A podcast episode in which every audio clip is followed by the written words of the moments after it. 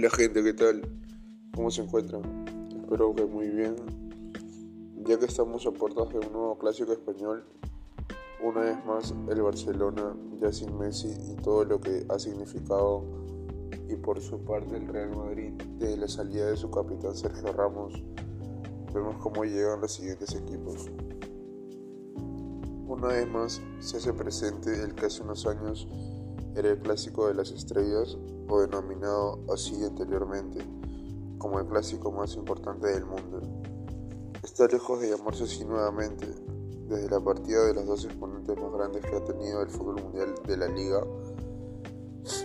Los blancos vienen de un mercado de fichajes que habló por sí solo, con la desesperación de Florentino por vestir en papel de blanco. Real Madrid no hizo ningún fichaje relevante, más que el multicampeón con el Bayern David Álava, que por cierto llegó gratis al término de su contrato con el Bayern. Los de Carlo Ancelotti vienen escoltas de la liga detrás del Real Sociedad, con muchos problemas en defensa después de la salida de Sergio Ramos y Barán no era para menos. Vienen siendo la sorpresa de esta competición después de una larga derrota de Champions, nada más y nada menos que ante un equipo que nadie lo conocía. Solo hay que fijarnos en la inmensa diferencia salarial que existe entre los dos para darse cuenta cuál es la diferencia de calidad y de plantilla que existe. Tan solo tienen dos puntos de seis conseguidos. Es claro que para muchos esto se debe al cambio generacional que está teniendo el club. La defensa ya no está, ese medio campo está cada vez más longevo y la delantera sigue esperando a respuestas Hazard, que no ha sido ni la sombra de lo que fue Cristiano. Por otro lado, podemos decir que Vinicius por fin se está destapando y resolvió su gran problema de definición que tenía, mientras que Karim Benzema está pasando por una de sus mejores temporadas. Desde su regreso a la selección, este no, este no ha parado de decir presente en el marcador, ya sea con una asistencia o un gol. Es por eso que tiene bien merecida su nominación al Balón de Oro.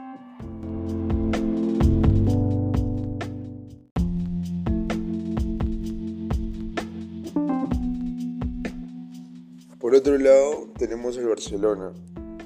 Después de la tan inesperada salida de Messi, aunque para muchos esto estaba a la vista, el equipo blaugrana solo ha ido en descenso. Marcha últimos en la fase de grupo de la Champions, después de derrotas durísimas con el Bayern y el Benfica. El primero con un resultado un poco previsto para los hinchas, puesto que el momento del equipo no es bueno, pero el segundo tal vez un poco más inesperado es que el Barcelona no solo está pasando por un mal momento dirigencial, sino que futbolísticamente los de Ronald Koeman no dan ninguna pista de buen fútbol. Todos conocíamos ese Barcelona que se adueñaba del balón, de la posesión, y a partir de eso apabullaba a los rivales y les hacía el partido, más conocido como el famoso tiki-taka. Actualmente lejos están de aquellos días de gloria con el alemán, carecen de creativa en ataque, sus delanteros no tienen eficacia. Es más, la nueva contratación, Luke de Jong, perdió como tres chances claras de gol el último partido en el estadio de Luz. Una defensa paupérrima, un Eric García con fallas de un canterano y Piqué que cada vez más se nota el paso de los años. Lo que sí podemos rescatar es la buena elección por los jóvenes que tiene el entrenador. El caso más importante es el de Pedri, que viene siendo gran figura y aparte con 18 años ya es titular en el esquema de Luis Enrique. Si a eso le sumamos el debut con 17 años de Gaby, que también ya hizo su debut nada más y nada menos que en una semifinal de Nation League, podremos decir que sacó un sueldo positivo el proceso de Ronald Koeman.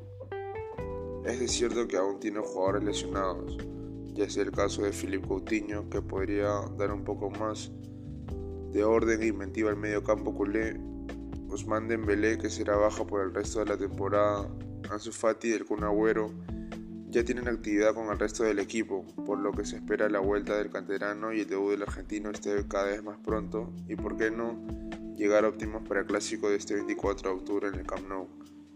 Y para ti, ¿cuál crees que será el ganador de este partido? El Real Madrid que quiere llegar a la punta de la liga y demostrar que a pesar de las bajas han tenido son fuertes candidatos o el Barcelona, que quiere lavarse la cara de una primera vuelta de malos resultados y que después de la salida de Messi ellos son primordiales y más importante que cualquier otro jugador es el club.